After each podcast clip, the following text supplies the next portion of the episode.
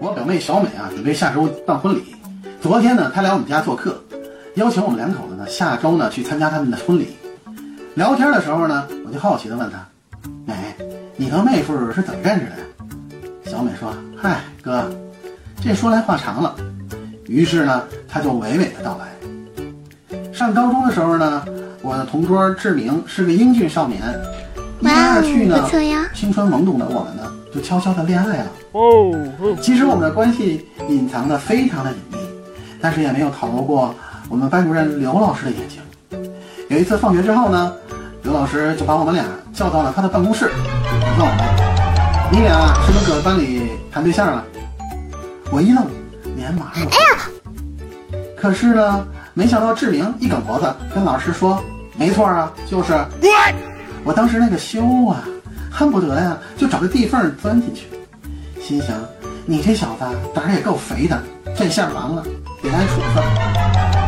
我低下头，就等候刘老师发落的思想准备。出人意料的是，老师语气和蔼地说：“老师啊，是过来人，理解你们，但是不要耽误学习啊。另外，你俩好，可千万不能分手啊。”转眼到了高三，我俩因为一点小事儿，呃，吵了一架。刘老师呢，知道这件事儿，就单独找我谈话。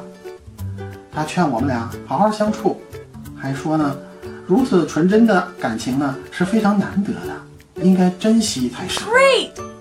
当时啊，听了这话，我心里热乎乎的，感叹道：“能遇到这么通情达理的班主任，真是幸运啊！”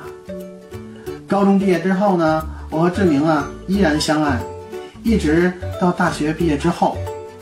第一次他带我回家见他爸妈呀，有点意外了。嗯，一到他们家门口呢，我当时就愣住了。班主任刘老师无名打开了门。